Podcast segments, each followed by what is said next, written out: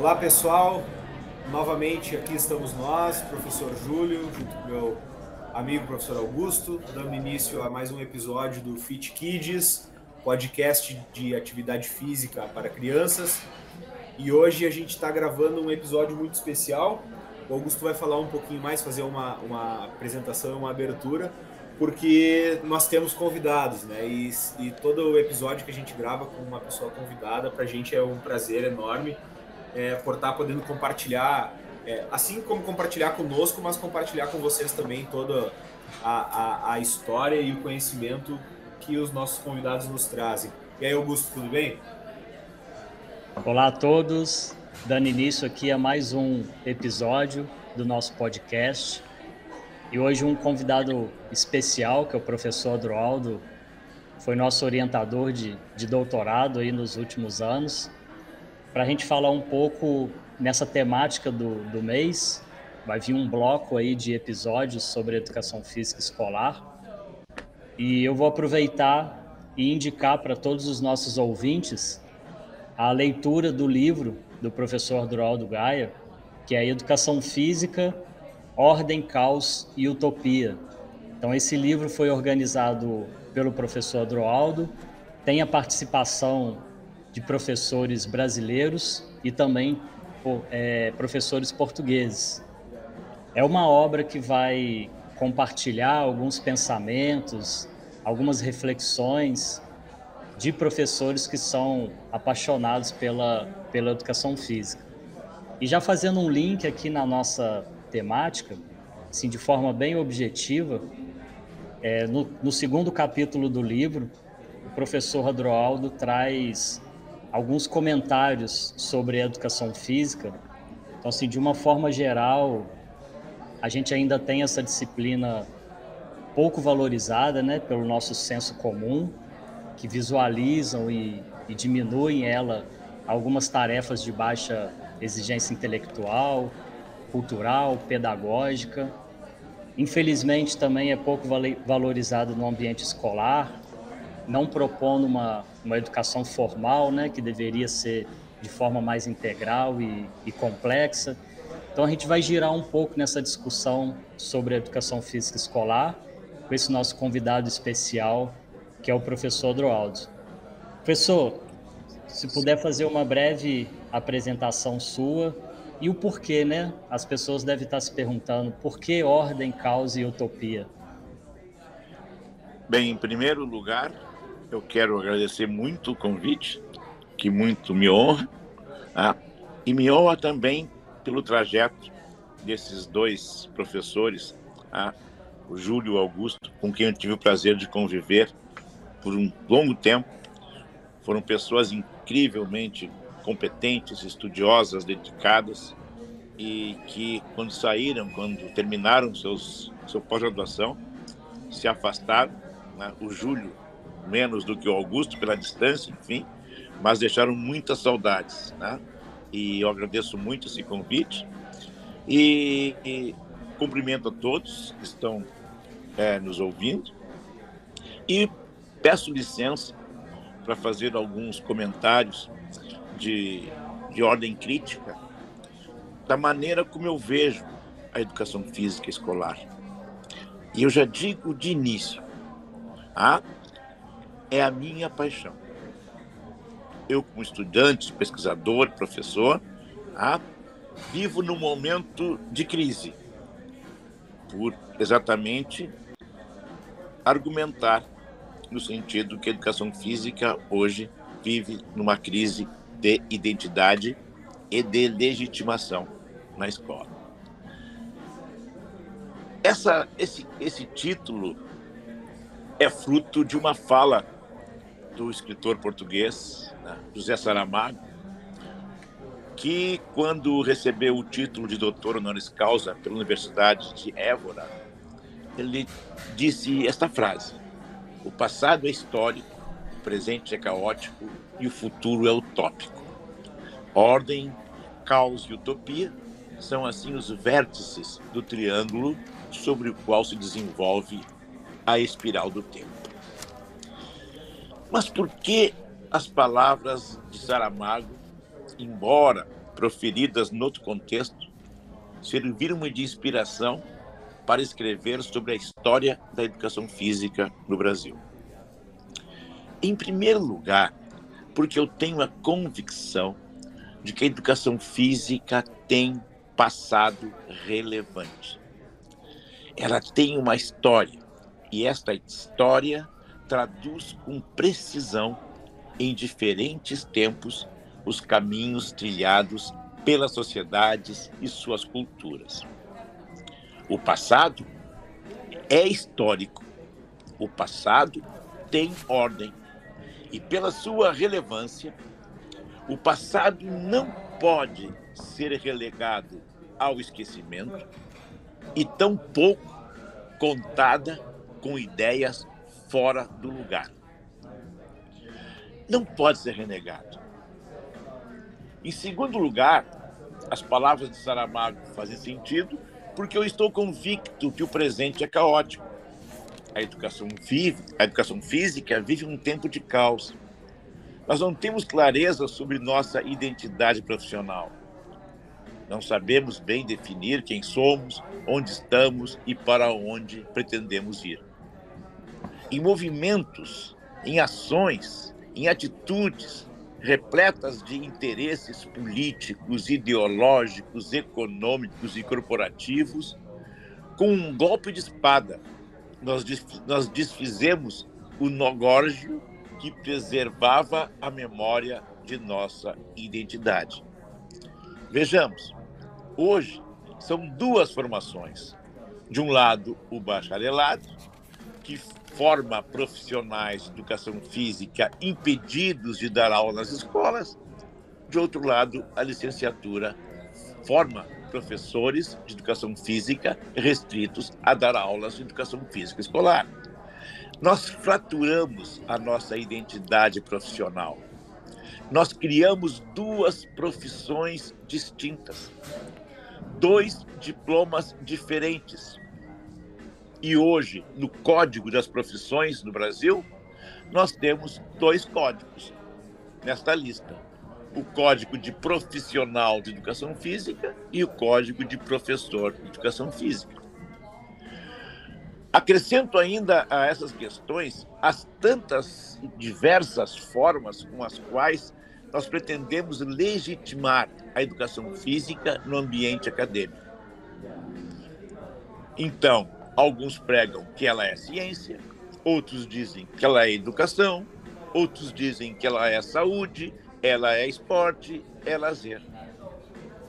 Portanto, meus amigos e minhas amigas, a pergunta que provocou um acirrado debate na revista Movimento do longínquo 1994 permanece atual. Afinal, o que é educação física?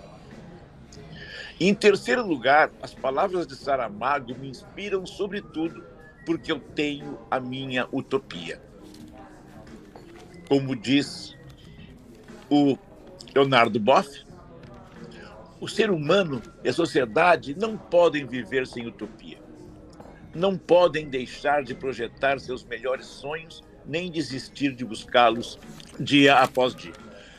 Se não houvesse utopia, imperariam os interesses menores e todos chafurdariam no pântano de uma história sem esperança. Eu acredito, eu tenho fé que a educação física possa, a partir do caos, reinventar uma nova ordem, um futuro promissor. E para esse futuro, tenho desejos. Eu tenho a minha utopia. Bom, e aí então, é, após esse período inicial, essa apresentação, a gente vai estruturar hoje a nossa conversa para falar no primeiro momento sobre o passado, a história e então a ordem da educação física. Depois a gente vai falar um momento sobre o presente e, e, e vamos é, finalizar com a utopia e o futuro. E uma das coisas que me chama muito a atenção, professor Adroaldo e Augusto, é que quando a gente vai olhar, por exemplo, provas de concurso, quando a gente vai olhar é, disciplinas, questões que nos cobram é, estudar a história da educação física, é muito comum a gente perceber que as referências elas trazem sempre o mesmo contexto uma mesma visão, um, uma mesma direção. E aí parece que atualmente se construiu uma história da educação física que despreza a, a educação física que nós tínhamos e que a gente tem. Então, dessa forma, acho que a gente pode iniciar, professor, iniciar dessa do passado, da ordem e como que se deu esse desenvolvimento da educação física no Brasil. Olha, meus amigos, eu proponho assim uma hipótese, tá? Ou seja, a, o dualismo, a dicotomia entre a educação física tradicional e a chamada educação física renovada é que nos levou da ordem ao caos. E vou tentar argumentar nesse sentido. A educação física escolar no Brasil, ela tem história com distintas perspectivas.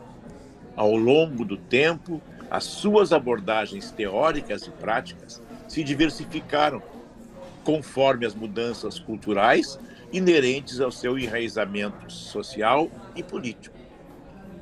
Se manifestou inicialmente através da ginástica, o método alemão, o método sueco, o método francês, depois veio a desportiva generalizada, né? e enfim. É, não obstante essa pluralidade de significados, a história da educação física no Brasil, como você muito bem assinalou, ela ficou dividida em duas fases: educação física tradicional e educação física renovada. Como eu gostaria de demonstrar, são dois momentos com paradigmas ou modelos absolutamente distintos sobre as tarefas do professor de educação física na escola.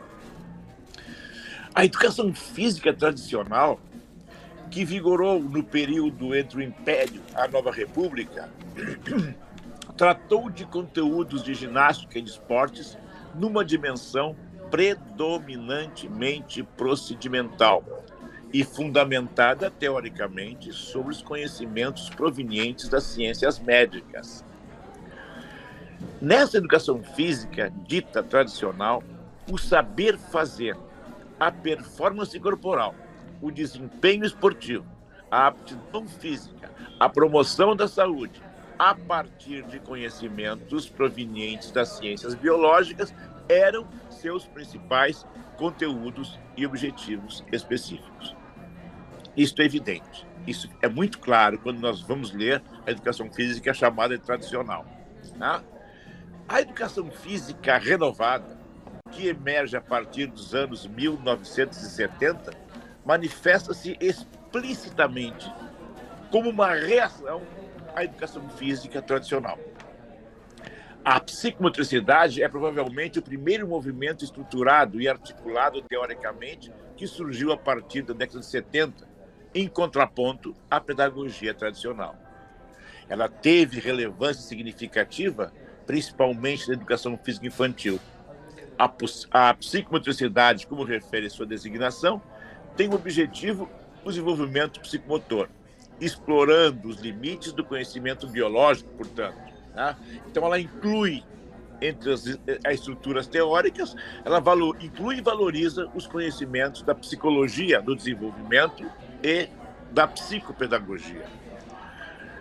Todavia, a psicomotricidade, como alternativa para a educação física escolar tradicional, não desencadeou grandes conflitos com ela.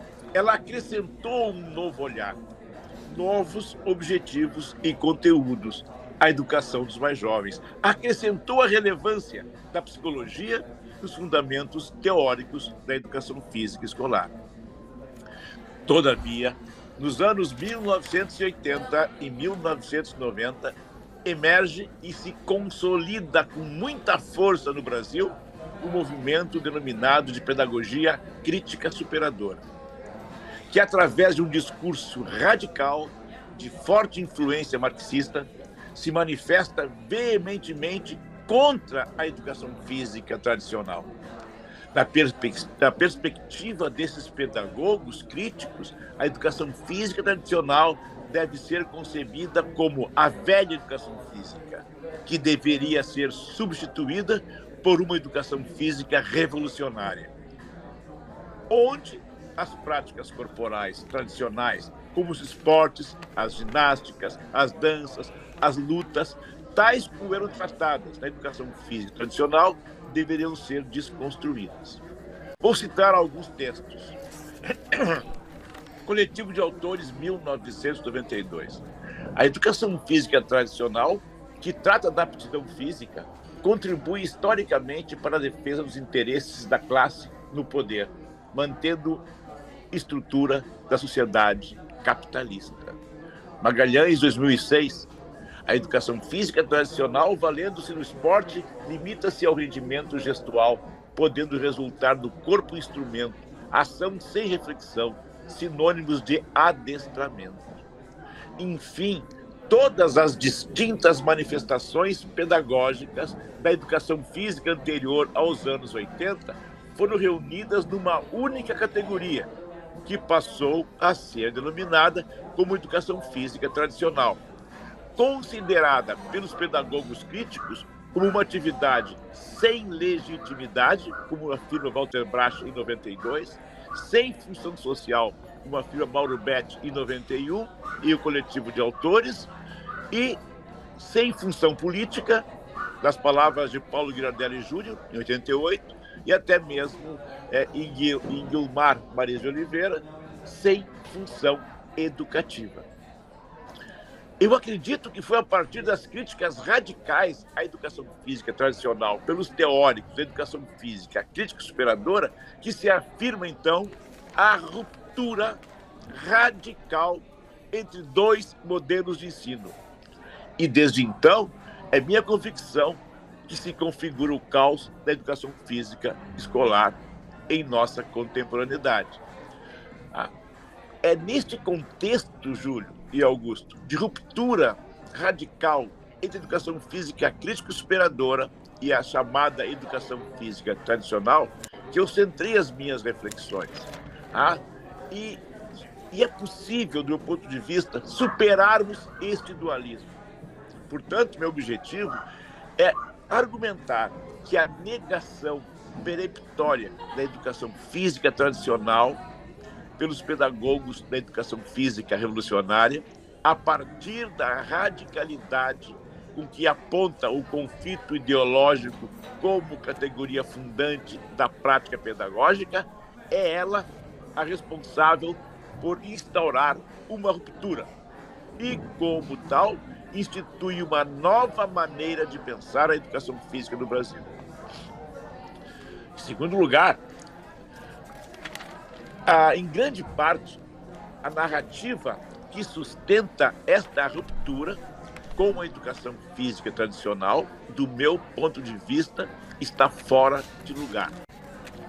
Ou, pelo menos, está num lugar estreito, na medida em que suas críticas ao tempo pregresso engendra uma narrativa delimitada a uma determinada visão ideológica de tradição marxista adotada pelos seus principais atores. E, por fim, é importante rever a relevância da educação física tradicional. É importante reler a educação física tradicional. É importante aquilo que o, que o nosso amigo Júlio disse. Não é como é não é, não pode ser um simplismo do tipo educação física tradicional é tudo de ruim, tá? tem que ser exterminada. Tá? A verdadeira história começa com a educação física renovada. Tá? Isto não faz justiça à nossa história. Tá? Nós temos que rever a educação física tradicional tá? naquilo que nela permanece legítimo e ser incorporada numa nova revisão sobre como devemos definir a educação física escolar nos próximos tempos. Portanto, é daí que surge a noção da minha utopia. Reconstruir uma educação física ah, que possa reconhecer a sua história, que possa. Porque vejam bem, pensem comigo. Ah, as críticas que a educação física tradicional, ah, renovada faz à tradicional ela também pode ser aplicada a si própria.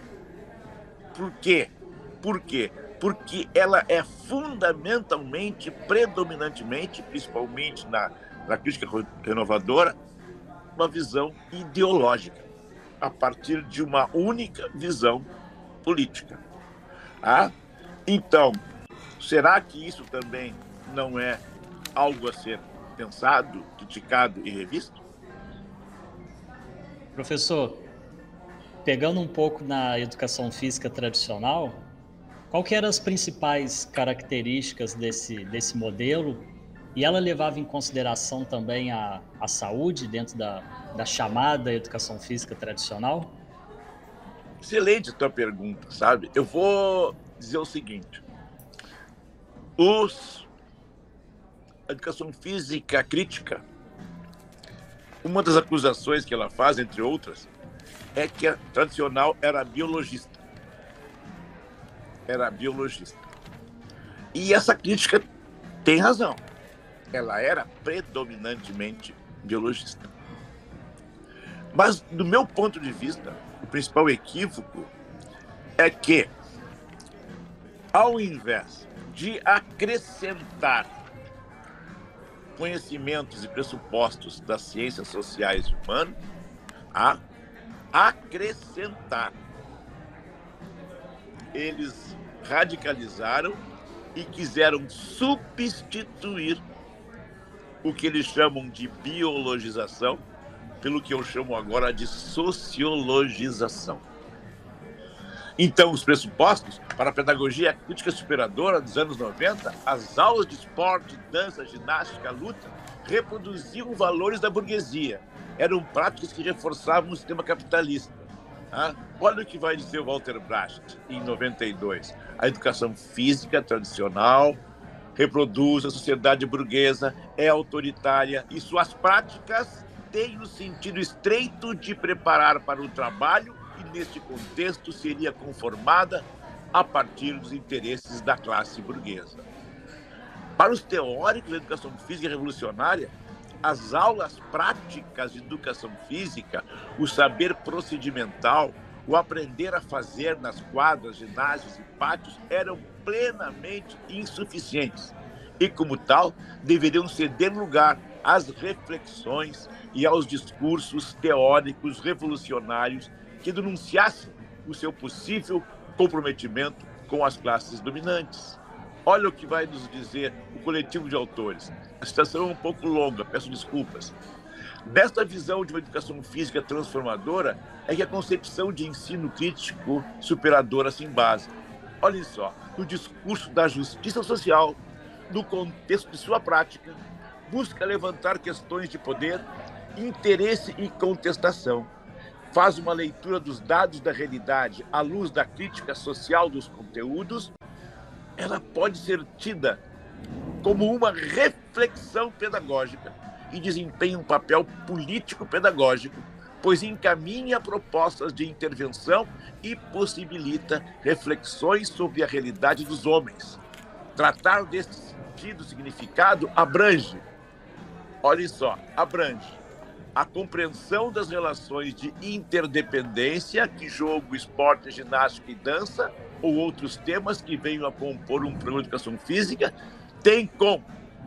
Olha só, então, a educação física passa a ter como objetivo a, é tratar dos grandes problemas sociopolíticos atuais, como a ecologia, papéis sexuais, saúde pública, relações sociais do trabalho, preconceitos sociais, raciais, da deficiência, da velhice, distribuição do solo urbano, distribuição de renda e outros.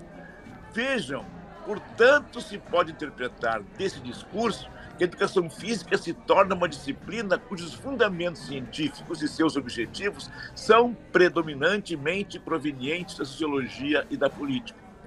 A educação física escolar, então, se sociologiza, seus objetivos deixam de ser aprender esportes, dança, ginástica, jogos, lutas e promoção da saúde, desenvolvimento motor, aptidão física.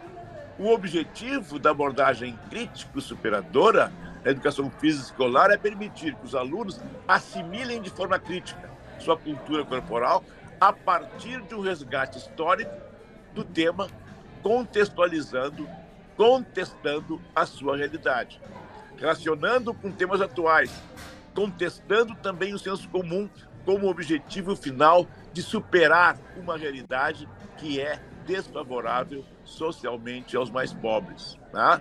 Eu julgo que os discursos da educação física crítica superadora, entre outras consequências, aqui eu quero chamar a atenção dessa, dessa observação, ensinar os esportes, as danças, as ginásticas, enfim, as manifestações da cultura corporal do movimento, deixaram de ser os seus principais objetivos e transformaram-se em meios para tratar grandes problemas sociopolíticos.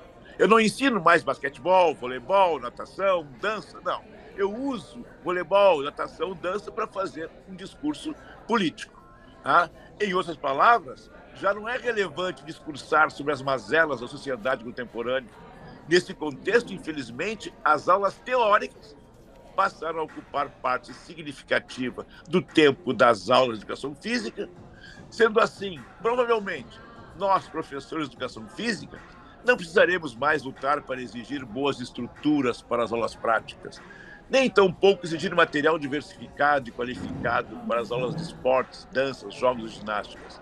Para que exigir três períodos semanais? Nesse contexto, fica evidente que uma sala de aula com projetor de slides e lousa será suficiente para cumprir o nosso papel pedagógico. O basquete, o vôlei, handebol, futebol, natação, é, skate, é, surf, dança, é, capoeira, deixaram de ser o nosso objetivo. Nós não precisamos mais ensinar nada disso. Nós precisamos usar a capoeira para fazer a partir dela, construir um discurso é, é, contra o racismo, por exemplo. Tá? E coisas desse tipo. Então, nessa perspectiva que eu visualizo a crise. Tá? Porque, na realidade, a educação física tradicional, o seu objetivo era, sim, ensinar os alunos as manifestações da cultura corporal do movimento, agregando a isso discursos morais, discursos sobre ética, discursos sobre gênero, discursos sobre racismo, mas ensinando basquete, vôlei, handebol, natação. E hoje não. Hoje o que interessa é o discurso. O que interessa é formar um cidadão é, revolucionário, mesmo que seja inativo, sedentário, obeso e sem habilidades para ter uma vida fisicamente ativa através dos esportes, das danças e dos jogos. Professor, e eu estava agora pensando e, e, e, lhe ouvindo que justamente eu acho que os nossos leitores, ouvintes, né, não são os leitores, eles vão ficar pensando justamente e, e essa educação física tradicional, então, ela tinha uma característica de ordem ela, ela, ela tinha essa, essa perspectiva de ensinar, é, porque o que a gente ouve, né? A gente ouve falar sobre os métodos, né? o método francês, o método alemão, e, e eles, quando a gente ouve falar sobre esses métodos, eles são taxados, né? Ou o método é, militarista, ou o método higienista, mas talvez isso não seja é, essa interpretação que a gente deva ter ao analisar esse contexto histórico do porquê que essa, por que tinha essa ordem antes da crise, então? Uhum. Essa pergunta também é interessante, né? É, porque na realidade o que nós vamos encontrar é exatamente essa perspectiva, né? Vejam bem, ó, os professores então classificados como tradicionais, quem são eles? São aqueles que em suas aulas preocupavam-se em ensinar ginástica, ensinar esportes, preocupavam-se com a aptidão física, com o desenvolvimento motor, com a promoção da saúde. Eles participavam de competições esportivas, de festivais de danças e jogos. E esses professores foram adjetivados pelos críticos de militaristas, esportivistas, higienistas, biologistas, mecanicistas, tecnicistas, positivistas toda essa crítica constrangeu uma comunidade toda. Um professor que quer dar aula de ginástica, quer dar aula de algum esporte e quer ensinar a técnica, né? ele já, já se acha que é mecanicista, já se acha que não sei o quê, e, portanto, ele perde o seu rumo, ele perde o seu objetivo. E aí, então, corremos o risco de chegar na escola, soltar a bola no pátio e deixar rolar. Tá? Porque tudo o que eu faço na prática tem uma, é adjetivado. Agora, o mais curioso é que tem erros muito significativos nessa perspectiva militarista, esportivista, higienista, biologicista. Não, as coisas não são assim. Método alemão, que foi o primeiro que chegou aqui no Brasil, que foi predominante, né, tinha as suas características. Ah, na realidade, ele era exatamente um método voltado mais para, para a formação é, militar. Mas tem que considerar isso a sua inserção, a sua origem. Ah, o método sueco a seguir era um método predominantemente voltado para a saúde. Eram as posturas, era, era a questão da biomecânica, era a questão né, dos exercícios posturais, tá? e não tinha nada de militarista nesse. Tá? Veio o método francês, e aqui, Júlio e Augusto, é uma coisa incrível. Aqui, por ignorância ou por má intenção, eu, eu penso que é por ignorância, há um absurdo. O método francês da escola Joinville-le-Pont, tá? que veio para o Brasil e ingressou na educação física escolar lá no tempo do, do, do, nosso famoso Rui Barbosa, né? esse método não é o primeiro método francês da escola Joinville-le-Pont. No primeiro momento, nos tempos das guerras na Europa, o método Joinville-le-Pont era predominantemente militarista, formação de gente para a guerra. Mas isso foi muito criticado na França e na Europa, de um modo geral. Tá? E aí se começa a discutir uma nova educação física, uma nova educação física, uma educação física escolar, uma educação física militar, uma educação física médica. Tá? E na França, o que acontece? A escola militar de Joinville-le-Pont, para não perder né, toda a fama que tinha de criadores do método francês, ela vai patrocinar esse debate. Esse debate envolve o método sueco, envolve o método francês, envolve o método dinamarquês. Então, são vários intelectuais que reconstroem aquele que é chamado Regulamento 7 de Educação Física, que foi implantado no Brasil. Enganam-se aqueles que dizem, portanto, que o método que veio para o Brasil era o método militar, aquele para a guerra. Então, é importante saber disso. É um equívoco forte. O método francês não tinha essa característica, era o método pedagógico. Tanto é que ele se dividia. Né? O método francês para a escola, para papá, e o método militar, que eram bem diferentes. Tá? E, então se confunde muito isso. E outra questão, eles tinham características distintas. O método francês era muito mais generalista que o método sueco, que era muito mais é, preocupado com as questões de saúde. Tá? E o método sueco também tinha sua vertente militar e sua vertente escolar. Tá? Isso tudo, os nossos alunos, que disse muito bem você, Júlio, que começam a estudar história contada pelos contemporâneos que dizem que tudo que tem lá atrás é a mesma coisa e não presta, ah, causam um desserviço à história da educação física no Brasil. Não é possível que homens como Rui Barbosa, homens como grandes intelectuais brasileiros fossem tão mendecaptos para fazer tudo aquilo que eles. Vejam, a educação física, o professor de educação física foi valorizado no Brasil a partir dos intelectuais que colocaram a educação física na escola e reconheceram o professor de educação física no mesmo nível dos demais professores. Ah? Então, a educação física tradicional trouxe muitas coisas importantes para a educação física. Ela não pode ser colocada num saco e jogada no lixo como se fosse alguma coisa que não serve mais. E, e professor, vou aproveitar, é, já que o senhor também é, falou sobre o Rui Barbosa e a questão do método francês, e uma das propostas que, que, inclusive, o Rui Barbosa, quando trouxe essa proposta e lutou, defendeu a educação física, ela tinha a característica higienista, mas a gente precisa levar em consideração o contexto da época. Era importante, Perfeito. né? Só, Era importante as pessoas. Muito importante a tua fala. Em primeiro lugar, é preciso nós cuidarmos um pouco mais, é, principalmente os historiadores, né? Com esse ista esse ista sempre é pejorativo. Exatamente. Tá? É higienista, esportivista, militarista. Não. É outro equipe. Porque também me permite um pouquinho mais além.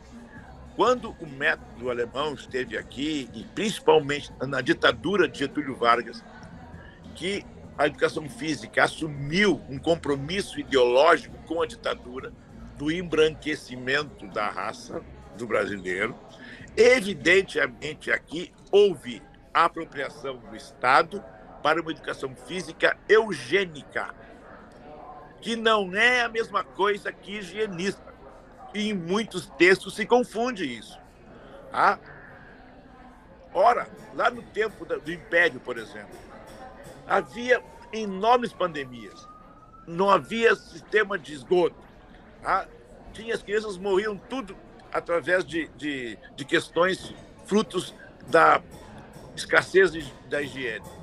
Era óbvio que, assim como nós hoje, né, por exemplo, lutamos para diminuir o sedentarismo e a obesidade, que é também uma pandemia, é óbvio que naquele tempo a educação física tinha preocupações é, sanitárias e higiênicas. É óbvio que tinha que ser assim. Qual é o problema? Tá? E também não era só assim, tinha outros compromissos também. Tá? Então, é tudo isso, sabe? É uma generalização e uma, um reducionismo muito forte. É um total desrespeito com a nossa história. Aquela educação física tinha ordem. Aquela educação física entrou nas escolas a partir de leis, regulamentos e muito debate. Tá? um dos debates foi qual era o método que seria oficial. Se era o sueco, se era o método dinamarquês, se era até a calisteria que veio dos Estados Unidos, e o, o, regulamento sétimo, que foi oficializado nas escolas, foi exatamente porque ele tinha uma concepção mais pedagógica, mais genérica. Só que quando falo do método francês aqui, é o método. E aqui é interessante isso. Eu me pergunto, lendo esses textos, se realmente é uma vontade ou ignorância. Porque, sim, na realidade, havia o treinamento do, do Exército Brasileiro, que era feito pelo método Joinville Le Ponte militar. Então haviam dois, dois métodos. O que foi para a escola não foi esse, mas se diz que foi esse. E aí se chama de militarismo. Tá? Quando entra depois a ginástica desportiva generalizada, que vai trazer, introduzir o esporte, tá? aí começa o conceito contra a esportivização. Eu, aqueles que estão nos, nos ouvindo, que são professores jovens, ah, leiam os livros antigos. Eu tive o cuidado de estudar o método alemão, o francês e o sueco, lá na sua origem. Como é que eles nasceram? Nos seus países de origem. E como é que eles chegaram no Brasil. Ah. Então, eu acho que essa dicotomia, a minha utopia parte desse princípio. Vamos reler, revisar, vamos ver o que tem de, de importante lá. Né? Nós, vamos, nós vamos romper com a biologia agora, então. Não vou estudar mais fisiologia, biomecânica, não, não vale mais. Só vamos ter que estudar agora sociologia, antropologia e filosofia. Não que não seja importante. O que nós precisamos realmente é acrescentar acrescentar as ciências sociais e humanas, as ciências biológicas, as, enfim, para construir uma teoria coerente que dê estrutura para a nossa prática. Mas talvez aí eu vá desagradar aos nossos ouvintes. Tá? Eu tenho estudado muito também a questão da epistemologia, da forma de conhecimento. Tá? Andar de bicicleta, nadar, andar de skate, caminhar, correr, fazer uma escalada, são conhecimentos. Mas esses conhecimentos são chamados em epistemologia de conhecimentos implícitos ou tácitos.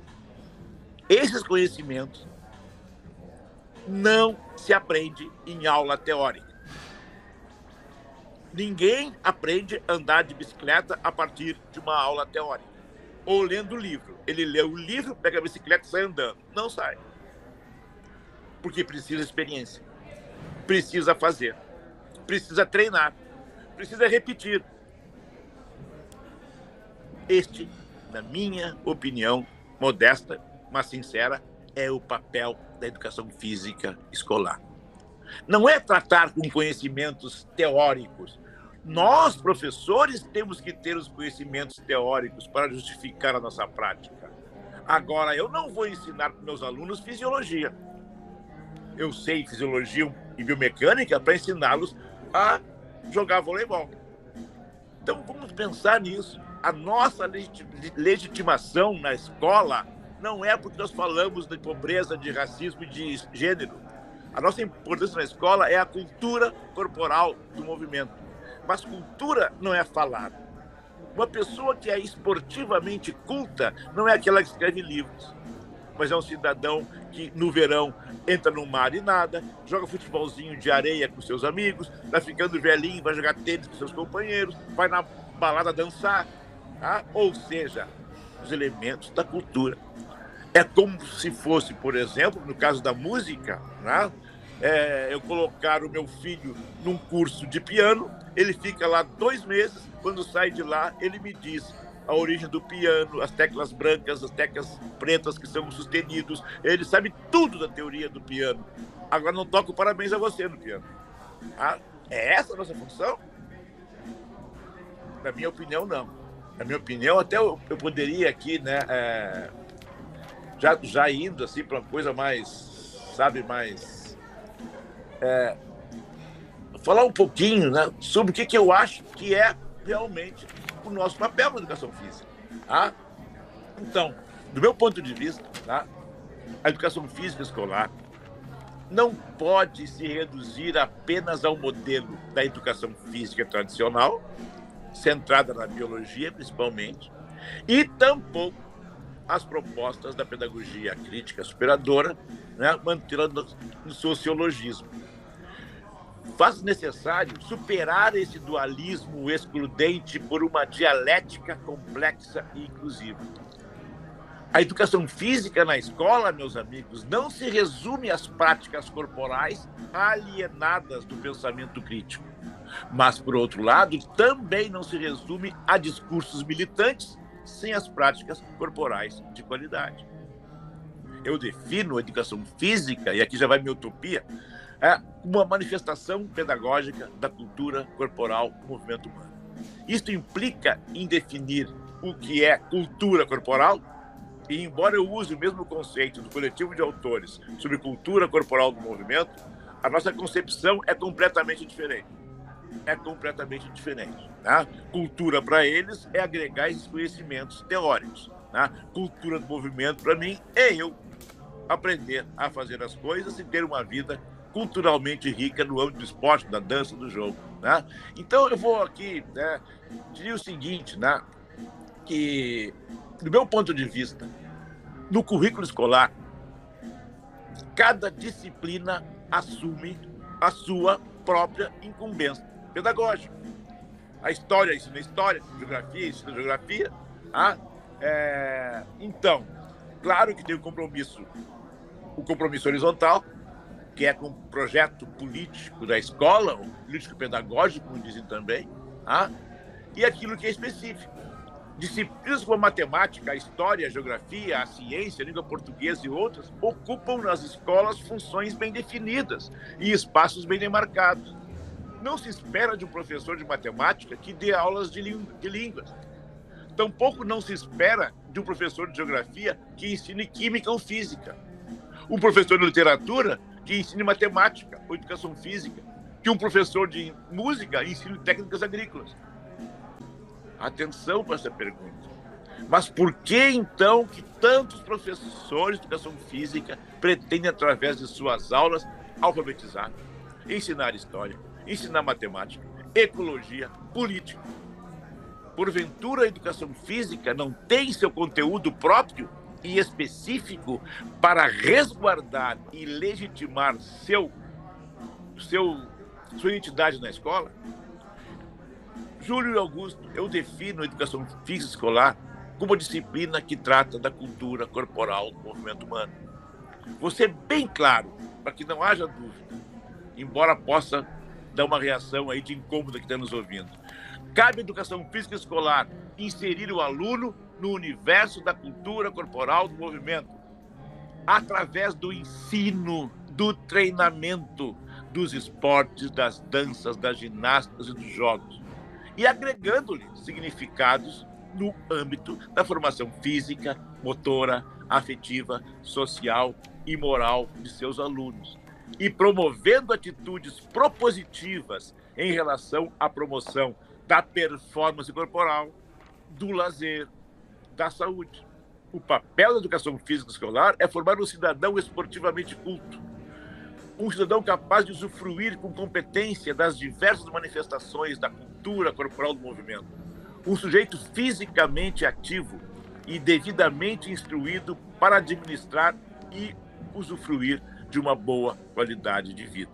Essa é minha utopia. Ou seja, retorno à educação física tradicional na medida em que os objetivos é ensinar, treinar as manifestações da cultura corporal do movimento humano.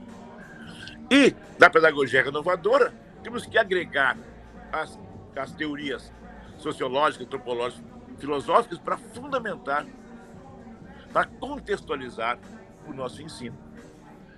É mais ou menos isso, né? Mas eu sei que isso causa muito problema, essa reflexão causa muitos sabores, né?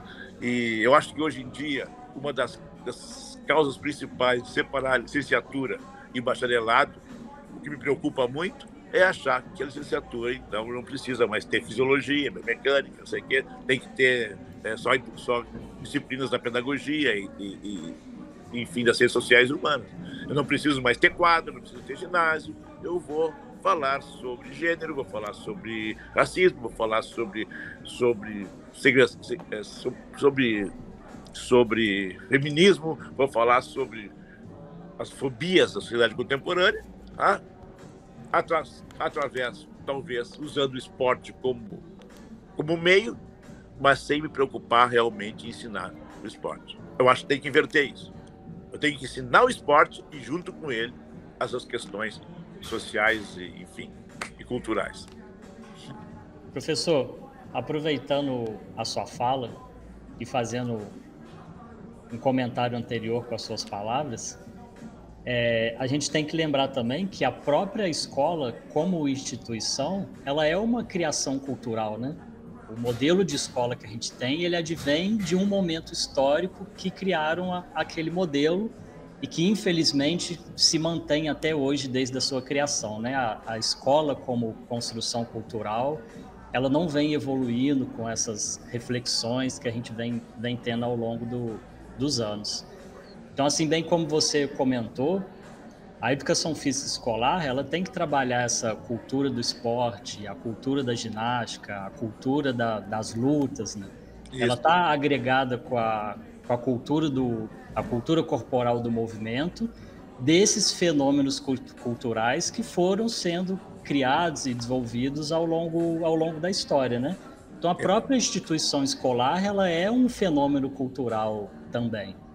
Aí, aproveitando o finalzinho ali da, da sua fala, há hoje uma nova ordem estabelecida?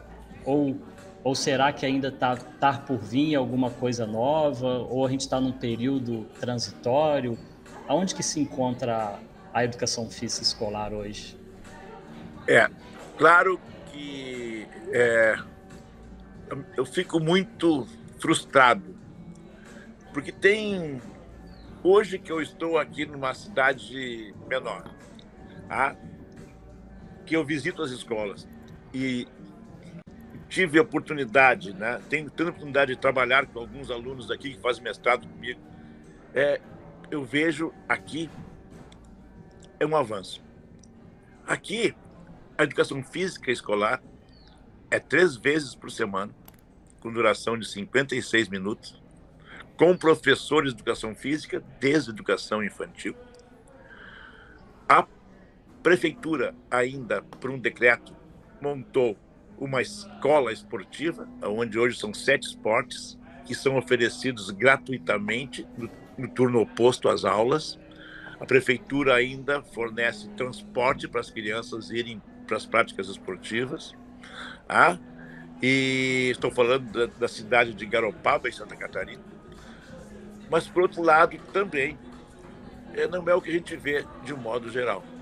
De um modo geral, eu continuo achando, né, e isso pode ser até injusto, que nós, há esse discurso da pedagogia crítica inovadora, ele começa na academia com muita força, e na academia, ela convence os alunos que isso é muito importante, do tipo assim. Eu tenho uma, uma passagem de um dos livros, Walter Bracht, que ele coloca em termos críticos e eu revejo de outra maneira. É uma menina que foi perguntada quando chegou na faculdade: é, qual é a sua história? Eu fui campeã, atleta, não sei o que, não sei o que. Daí, já do, passou um tempo, ela nem falava mais que era atleta. Ela nem dizia mais que tinha sido campeã. Tá? Ou seja, aquilo que motivou ela a ir para uma escola de educação física foi desconstruído. E hoje ela tem vergonha de dizer que ela foi atleta. Será que não tem alguma coisa está fora do lugar aí? Na minha opinião, está. Ah, porque há o quê? Né? Há certamente o desrespeito com a prática a favor de um discurso. Um exercício para a gente fazer de reflexão a todos os nossos ouvintes.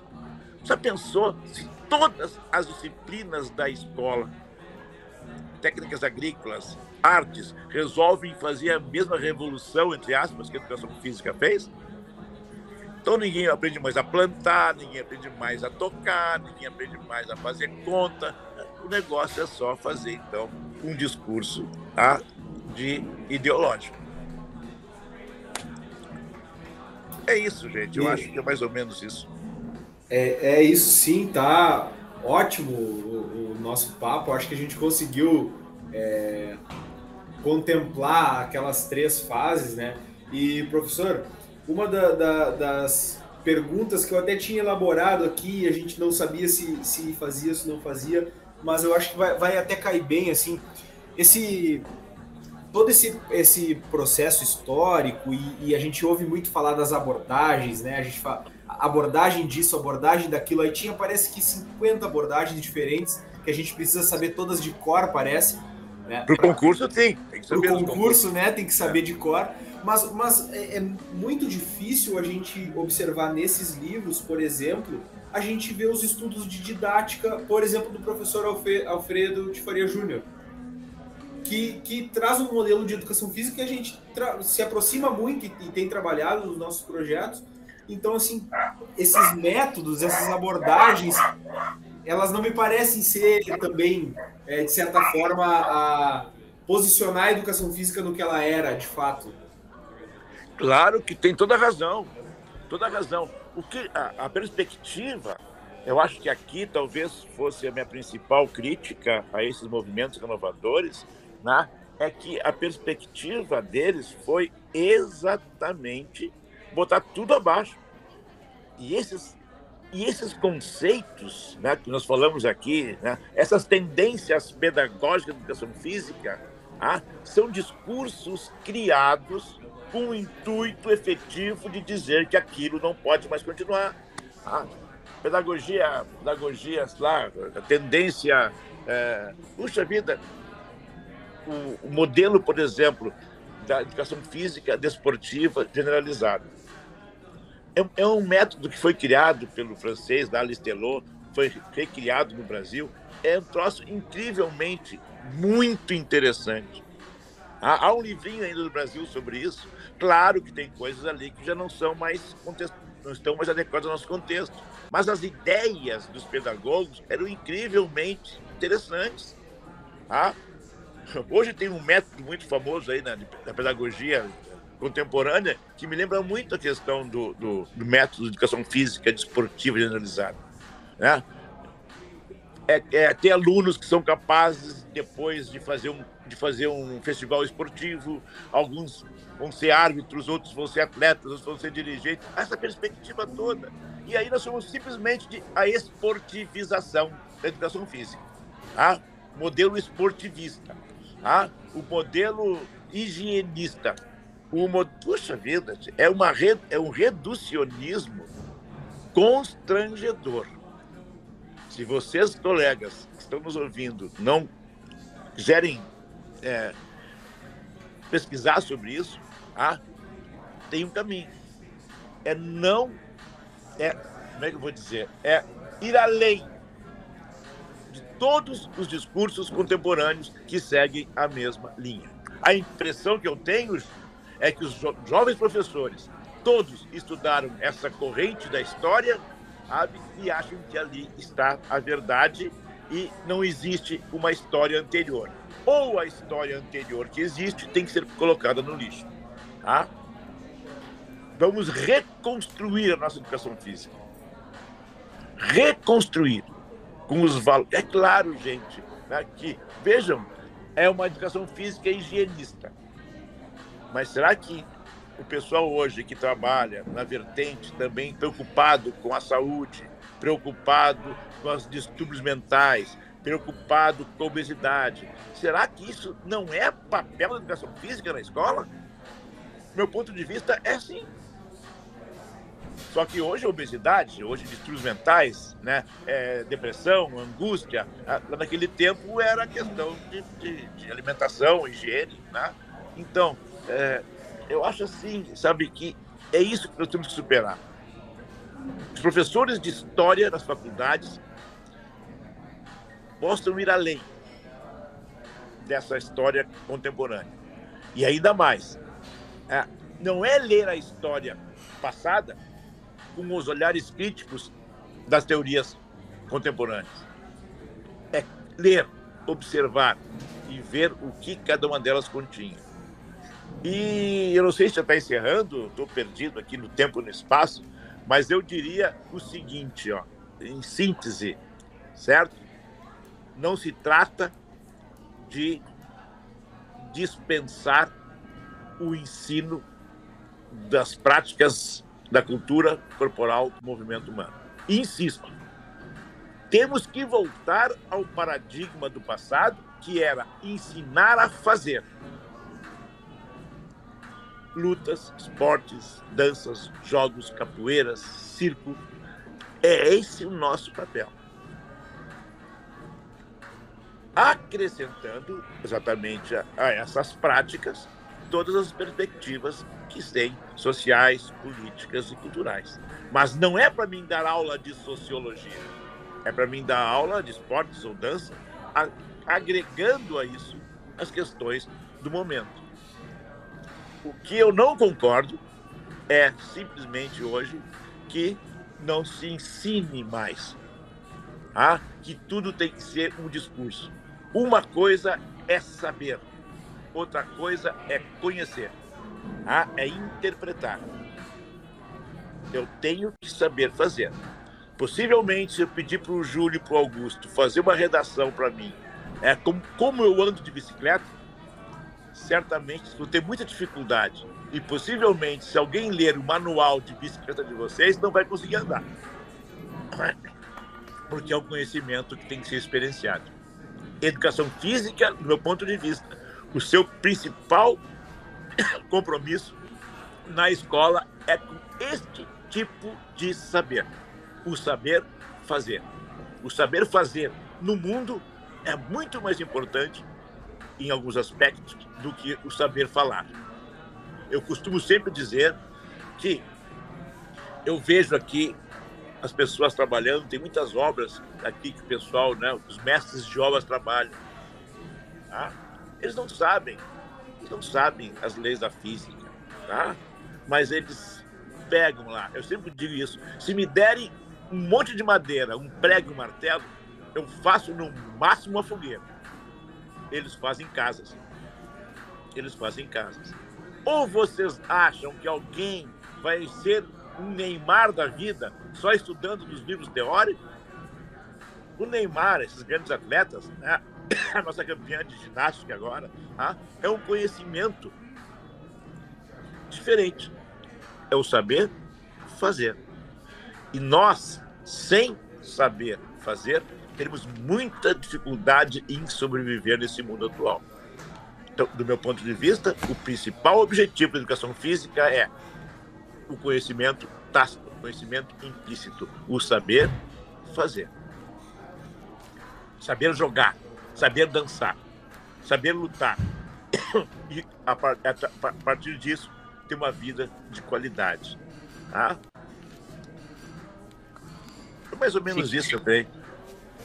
Fica aí então a, a mensagem final para os nossos ouvintes, tanto aqueles alunos e profissionais da, da educação física, para a gente poder repensar um pouco a nossa atuação, na, tanto dentro da escola como fora da escola, e também aqueles ouvintes que não é da área de educação física, de poder também estar tá cobrando aos demais profissionais, a todo o ambiente escolar, que a gente possa ter esse resgate do que eles chamaram de educação física tradicional. E eu Permite uma pra... coisa, Augusto? Sim. Permite uma coisa? Eu peço ao que eles estão nos ouvindo, a todos mais jovens, a...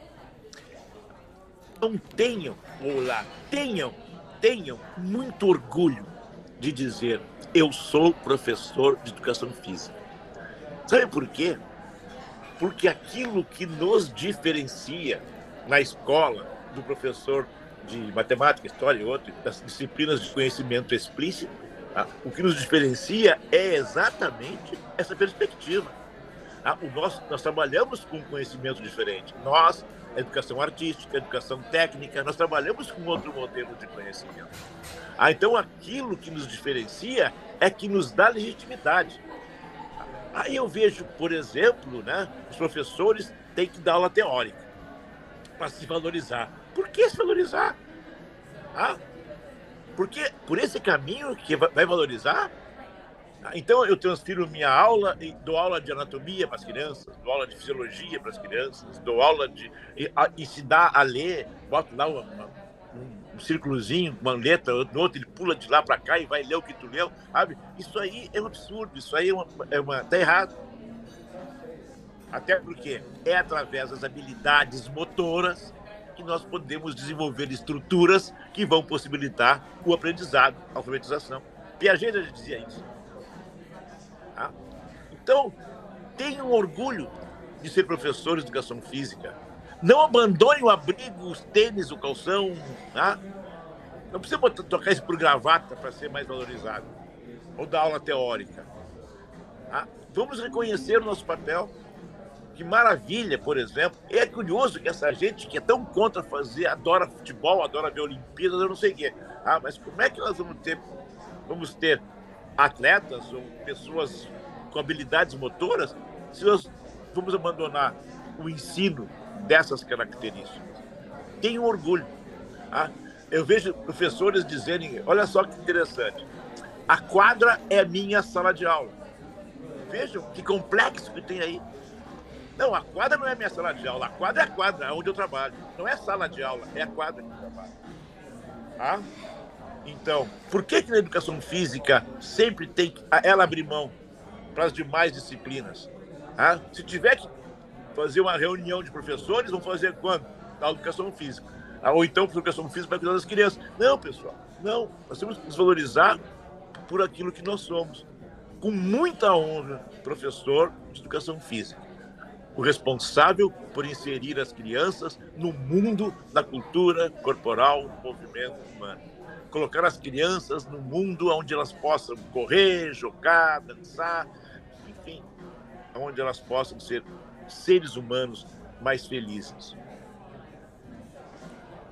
Então tivemos hoje o nosso convidado especial, o professor Adroaldo Gaia, falando um pouco sobre a, a educação física escolar. E já lembro a todos que nós vamos deixar aí no link da, na descrição do podcast o link para quem quiser baixar o livro dele, poder dar uma lida, que eu aconselho bastante a, a poder lê-lo. É um PDF em forma de e-book, né, gratuito, e está aí o acesso livre para todo mundo. Obrigado, Adroaldo.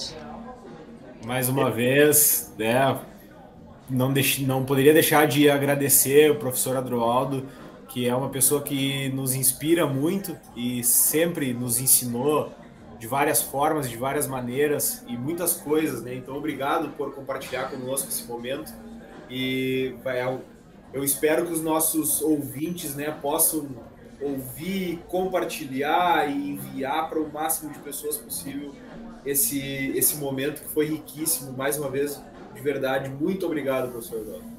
É, eu que agradeço a vocês, agradeço também aos ouvintes, né? Eu sei que o tema é polêmico, ah, eu até peço desculpas porque eu vou me empolgando e vou falando alto e vou sendo cada vez mais, né? mas entendam que isso é a paixão que eu tenho pela nossa profissão. Eu peço desculpas se, se eu exagerei um pouquinho nas, na, no tom da minha fala, mas eu repito: educação física é a minha vida e eu luto por ela na perspectiva com a maior honestidade possível. Posso estar completamente equivocado, mas as minhas convicções são frutos dessa paixão que eu tenho pela educação física. Agradeço ao Júlio, agradeço ao Augusto e a todos vocês que me deram a honra de ter. É para refletir, gente. Não é para me dar a razão nem para me tirar a razão. Vamos discutir sobre isso, pensar sobre isso. Um beijo a todos vocês e muito obrigado pelo honroso convite. Bom, então, agora a gente vai encerrando por aqui o Fit Kids, podcast de atividade física para crianças. Mais uma vez, professor Adroaldo, muito obrigado pela sua participação. A todos os nossos ouvintes nos acompanhem, que em breve teremos muitas novidades nesse mês de novembro com outros episódios sobre educação física escolar. Fui!